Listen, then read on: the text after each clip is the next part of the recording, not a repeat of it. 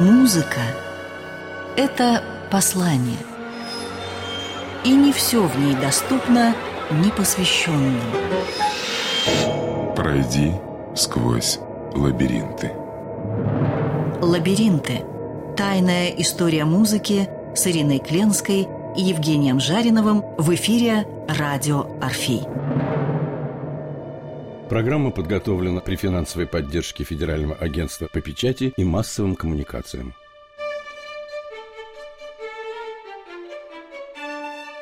Все было встарь, все повторится снова, и дорог нам лишь узнавание миг – сказал поэт, и мы отправляемся сегодня с профессором Евгением Жариным в путешествие. Вернее, только что Евгений Викторович вернулся из путешествий из Франции, из Британии. Конечно, мысли, фантазии о короле Артуре, о бретонцах, о легендах, которыми полна эта земля, хочется поговорить.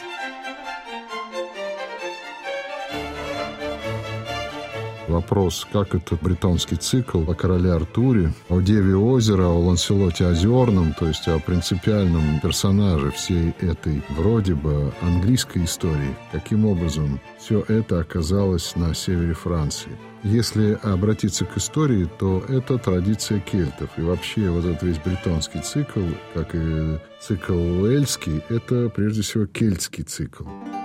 Это как раз легенда о неком Артуриусе, кельтском предводителе, который восстал против англосаксов, которые, кстати сказать, на британском или британском полуострове появились там по приглашению самих же кельтов, когда эти кельты, разные разновидности, вступили в конфликт с другими кельтами, скотами и пиктами, нынешними шотландцами, грубо говоря. И чтобы победить в этом междуусобном конфликте они сделали одну глупость. Они пригласили воинственных англосаксов, германские племена. Эти англосаксы довольно быстро поняли, что они уже не наемники, а хозяева этой территории, и начали уничтожать, и начали заниматься геноцидом. И вот как раз король Артур будет, по легенде, предводителем тех самых древних кельтов, которые восстали против англосаксов.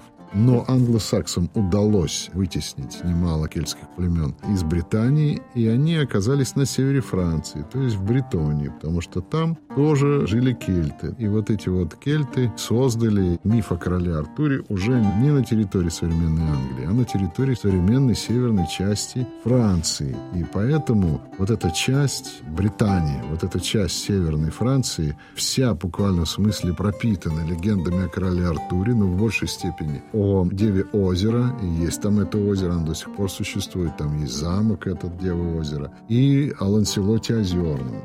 Здесь религия друидов, религия людей, которые поклонялись лесу, дубу, там колоссальные леса, и один из этих лесов как раз и является хранителем вот этих тайн короля Артура. Вот если говорить по истории, так это случилось. Почему вдруг на севере Франции мы вспоминаем то, что в большей степени будет характерно для Англии король Артур, весь цикл легенд, связанных с королем Артуром, с поисками священного Грааля, очень интересовал Вагнера. А Рудольф Штайнер даже написал специальную книгу, довольно любопытную, которая называлась «Рихард Вагнер и поиски нового Грааля», где легенды приобретают очень важный нравственный смысл. Вообще вот этот архетип Грааль, Святой Грааль, The Holy Grail, будет одним из самых ключевых моментов западноевропейской культуры. И этот символ, по сути дела, будет обладать бесконечным количеством значений. И определить, что такое Святой Грааль, будет практически невозможно. Официально это чаша, которую взял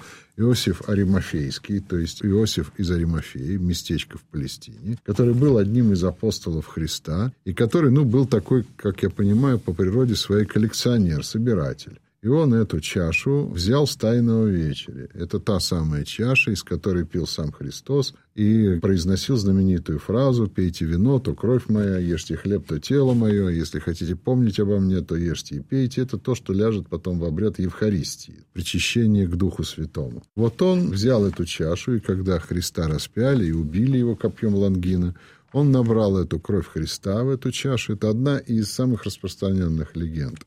И вот в этой чаше не сворачивалась кровь Христа, которая несла в себе саму идею Нового Завета, то есть нового договора с Богом.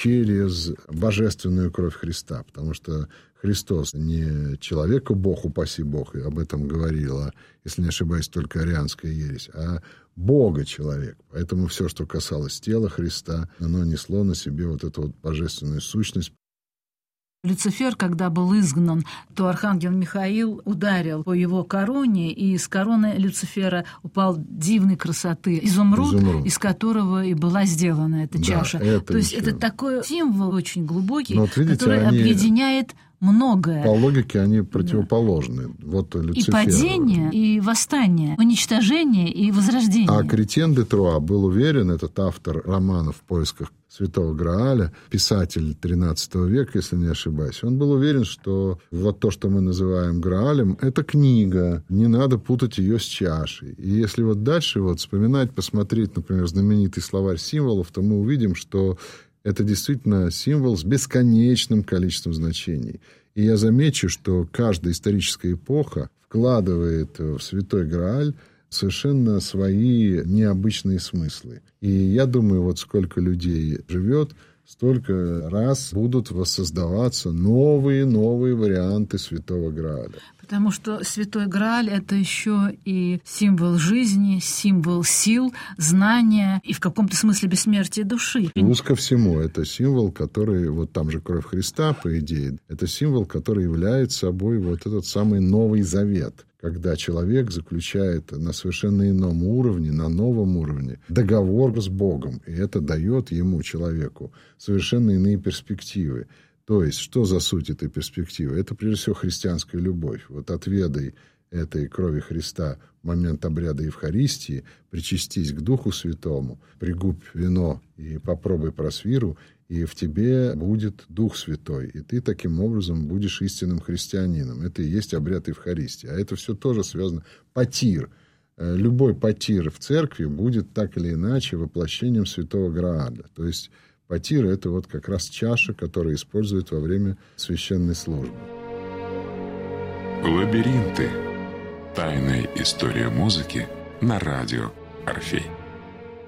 Вагнер в двух своих величайших операх «Тристан и Изольда» и «Парсифаль» этот сюжет особенно обдумывал. И мы помним, что Тристан решает принять участие в поисках Граля. И что он делает? Он берет с собой арфу и зеленый щит. Два предмета полных смысла арфа, который пробуждает душу. И мы помним, как Изольда и Вагнер настаивал на этом эпизоде. И в либретто подчеркивал в своих дневниках, что Изольда плывет на корабле с флагом на мачте. Когда мы смотрим на этот флаг, флаг, мы видим, что там светится радость, как пишет Вагнер, ярче самого света. И Тристан символизирует человека ищущего, сомневающегося, растерзанного в каком-то смысле страстями и поисками, а Изольда символизирует его душу. И поиски Граля для Вагнера — это поиски человеческой души, разбудить человеческую душу, и тогда сотворятся чудеса.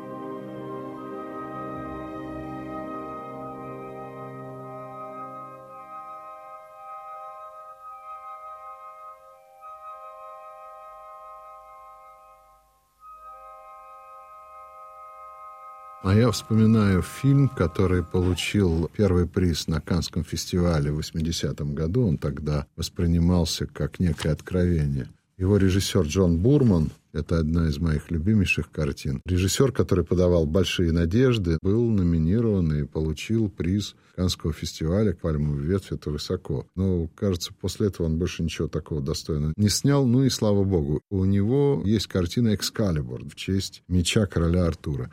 И он там очень хорошо использует как раз музыку Вагнера. Он как раз пересказывает вариант Томаса Меллори, это 15 век, это английский автор, очень странной, почти уголовной биографии, который не что иное сделал, как взял и свел воедино все циклы, касающиеся короля Артура, в одну книгу «La mort d'Artois», это «Смерть Артура», она была издана потом у нас в 76-м, что ли, году в издательстве литпамятники под редакцией моего профессора и учителя Бориса Ивановича Пуришева. И вообще стала необычайной такой редкостью библиографической. Впервые на русском языке с иллюстрациями Берцле. Сейчас ее можно как-то достать, посмотреть. Кажется, она цифрованная, она есть даже в интернет-библиотеке. И вот на основе этого толстенного, здоровенного памятника Джон Бурман, на мой взгляд, написал блестящий сценарий для фильма «Экскалибур», подобрал великолепный состав актеров и разыграл этот сложнейший текст на экране. И он там использует и Тристана Изольду, это является там таким лейтмотивом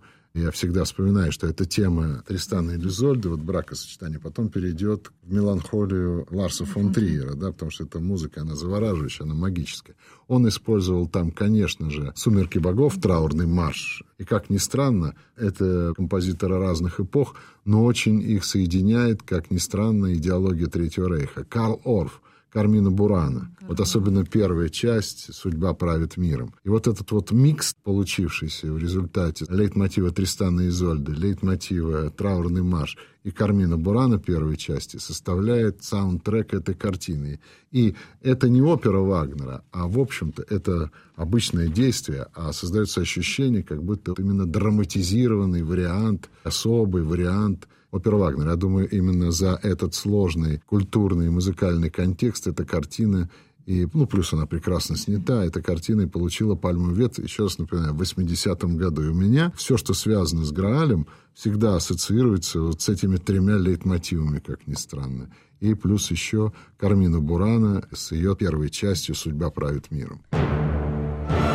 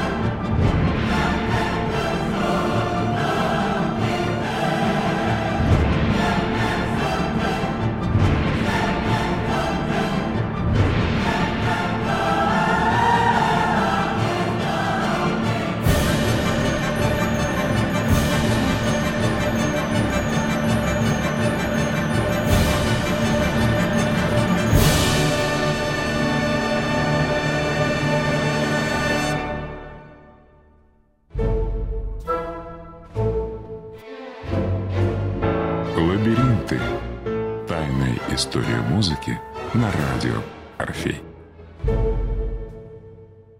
Евгеньевич, вы были в Британии. Что вас сейчас там поразило? Что там осталось от короля Артура и от поисков Грааля? Ну, во-первых, мы там не встретили почти ни одного русского туриста, потому что это слишком далеко для простого интереса. Там в основном ездят англичане, как ни странно, их там много, немцы туда ездят и сами французы. И вот английская, французская, немецкая речь, она звучит отовсюду. Люди туда ездят, вот в этот знаменитый лес, где находится Девы озеро, где должен был появиться на свет Ланселот Озерный, отсюда у него такое имя, а Ланселот Озерный очень таинственная фигура во всем цикле Святого Грааля он лучший воин короля Артура. И в то же время он погибель королю Артура, потому что он возлюбленный его супруги королевы Дженевры. И когда возникает этот странный треугольник, то великое царство справедливости короля Артура получает трещину. Но я еще раз говорю, чтобы не а читать... озеро дол- какое сейчас? Вид оно имеет готический, леса там колоссальные, они сохранились. Там есть э, дубы 700-летние, которым поклонялись еще друиды, и которые охраняются круче, чем памятники архитектуры. Я так понимаю, там еще есть люди, которые практикуют кельтскую мифологию и считают себя друидами. Я хочу сказать, что кельты и друиды никогда не записывали свои памятники. Это в основном была устная традиция. Сейчас происходит мощный языческий ренессанс, и туда ходят на поклонение. Ну, а почему мощный языческий ренессанс? Потому что, в общем-то, вся культура, и наша в том числе, и западноевропейская без исключения, переживает долгосрочный кризис. Нельзя сказать, что наша культура классического образца. После, как сказал один поэт, Второй мировой войны, после Освенцима, стихи плохо пишутся. Вот мы переживаем серьезный кризис. И, как всегда бывает в такую кризисную эпоху, одна религия пытается соперничать с другой. И многие европейцы, которые уже если хотите, разочаровались в христианстве, ищут ответов в неоязычестве. Тем более, что неоязычество, на мой взгляд, оно воплощено во всей протестантской этике, каковая уже существует во всей Западной Европе. Мы говорим об этом в связи с американизацией европейской культуры. Как сказал Диккенс, американцы не успокоятся до тех пор, пока не опошлят всю Европу.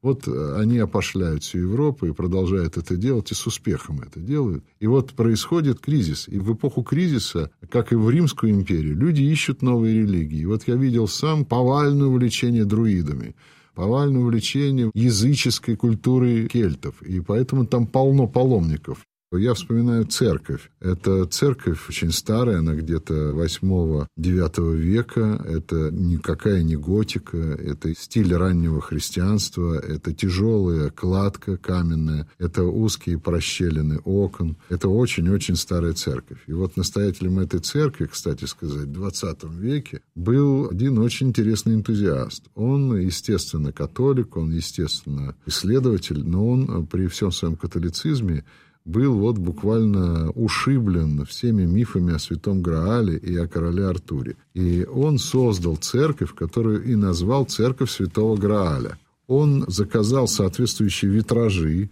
где он соединяет все, что касается на этих витражах мифа о короле Артуре, о рыцарях круглого стола, с «Тайной вечери», и там у него Христос и Артур являются чуть ли не единой фигурой. Король Артур, по его замыслу, является чуть ли не воплощением самой сути христианства. Я уж не знаю, как это назвать. А это католик делал. И он в алтарной части на полу сказал, чтобы сделали мозаику, где как раз изображена светящаяся чаша, и где указано, что это место Святого Грааля.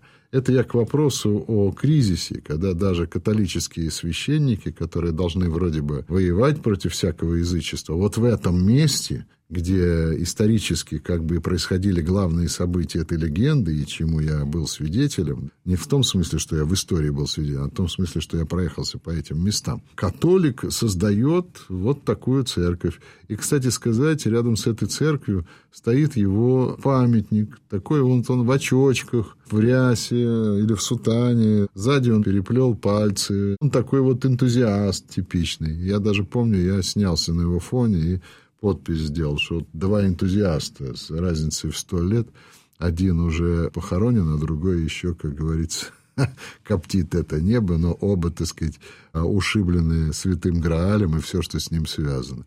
Зачем я привел этот рассказ? Чтобы показать, что Святой Грааль в этом месте – это не абстракция. Люди не только на этом делают бизнес, потому что это туристическая мека, люди туда приезжают в поисках альтернативы. И сами священники, как мы видим, в этом не препятствуют. И вот это вот такая очень важная для Европы веротерпимость. В этот храм ходят также все, кому не лень, включая католиков и прочее. Там приходят поклоняться Святому Граалю, там приходят поклоняться королю Артуру, и там приходят поклоняться Христу. Ну, вообще, король Артур фигура, конечно, выдуманная, Евгений Викторович. Что он вообще за человек? А чем он так прославился? Михайлов не считает ее выдуманной. Михайлов считает, Михайлов что это... это исследователь, историк, это медиавист наш, признанный всемирный. Он считает, и в своем предисловии к книге Гальфреда Манмутского «История бритов», это издание, если не ошибаюсь, начала 80-х годов, могу ошибиться, литературные памятники. Это известнейший источник средневековый, Гальфред Манмутский, «История бритов». И вот там есть прекрасная статья – как тогда издавали в Академии наук, и вот попросили одного из ведущих медиавистов Михайлова, и он там описывает то, что рождается миф о короле Артуре именно в V веке, когда была эпоха великого переселения народов, как раз англосаксы появились на британском полуострове именно в эпоху великого переселения народов и стали уничтожать и выселять оттуда бритов. Так вот, там был действительно такой лидер, судя по всему. Имя Артурус, оно затеряно в европейской этимологии. Никто до сих пор и не знает, что имело в виду это имя, какое значение оно имело. Но какое-то значение, потому что, судя по всему, это была кличка предводителя кельтов, а у них, как и у индейцев, имен не было, им давали клички за храбрость, за что-то еще. Что-то оно значило. Михайлов делает предположение, если не ошибаюсь, что оно было связано с древнекельтским словом, обозначающим «медведь». Сильный. Кроме того, медведь – это э, существо, которое знает тайны и этого, и того мира, да, и да. может быть проводником. Главное, медведь живет в лесу, что для друидов играет огромное значение, то, что это люди и культура леса, это культура дуба, скажем так. Поэтому так свято хранят там эти дубы. Я вас уверяю, зрелище смотреть на этот дуб 700-летний, который помнил, бог знает, какие еще века и что там происходило. В этом смысле я хочу сказать, конечно, во Франции, в этой части, особенно Франции, да и по всей Франции, я думаю, по всей Европе, охрана природы колоссальная. Вот предположить, что там кто-то, какой-то самый богатый человек будет что-то строить и вырубать этот лес, ну, это он совершит харакири просто-напросто. Он подвергнется такому астракизму, я ему не завидую. И в этом смысле слава Европе, что они хранят свои корни. А цивилизацию, у которой живы корни и память, она имеет, несмотря на все кризисы, перспективы роста. Лабиринты. Тайная история музыки на радио «Орфей». Евгеньевич, так вот чем славен-то король Артур? Почему он так возбуждал воображение художников писателей, композиторов? Потрясающая опера Персела «Король Артур». Почему он так вдохновлял? Король Артур – это миф. Что нас вдохновляет в мифе царя Эдипа? Почему мифические герои всегда привлекают внимание? Я тут опять э, сошлюсь на моего любимого Лосева – да потому мы все время крутимся вокруг мифов, и в частности мифа о короле Артуре, что мы сами есть миф. Нет ничего, кроме мифа, говорит Лосев. И раз нет ничего, кроме мифа, то король Артур вечен в этом смысле. Он миф, который вошел всеми своими корнями в европейскую культуру. Ну, кроме того, король Артур все-таки это доблесть, это честь, это смелость. Понимаете, и... в чем дело? Вот все, что вы говорите, вот эти качества, они со временем меняются.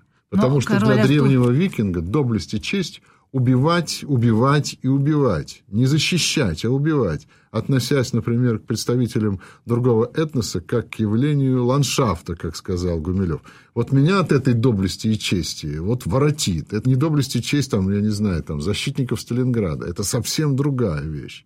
Поэтому, когда мы говорим о доблести и чести, эти понятия в течение колоссальной истории менялись так, что туда вкладывали другие понятия. Но миф, миф, независимо от наших нравственных оценок, независимо от чего бы то ни было, Он вечен, потому что он своими корнями, как этот многовековой дуб, уходит в наше «я», в нашу структуру. Миф вне, как ни странно, нравственности. Но Вагнер по-своему определил свою тягу к поискам святого Грааля и королю Артуру. Он записал в дневнике все, что добывается и добывалось ценой мучений, ценой унижения и уничтожения живого, отнимают у души ее духовную силу. Поэтому надо быть очень осторожным, применяя силу в любых ее свойствах и материях. И дальше, что любое уничтожение живого связано с умолением, уничтожением наших духовных сил. Поэтому осторожность, осторожность еще раз осторожность. Поэтому все оперы вагнеровские, опера Персела «Короля Артура» — это поиски неких духовных сил, некая опора, которая поможет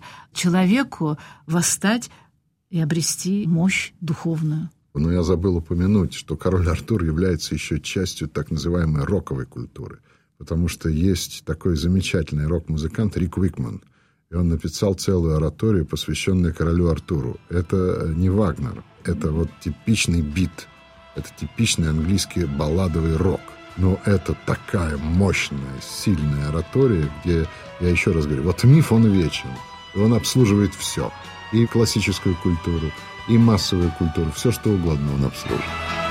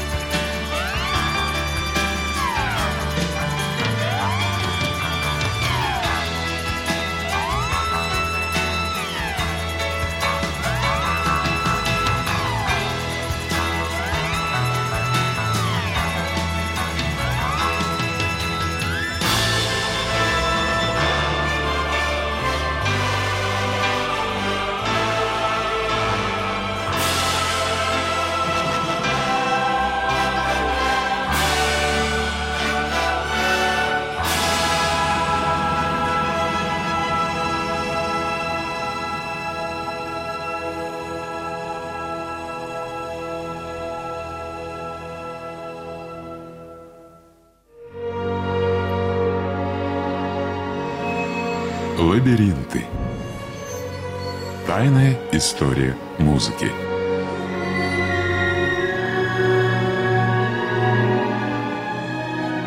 Развитие классической музыки сквозь призму жизни великих композиторов. История произведений и скрытые в них загадки. Лабиринты.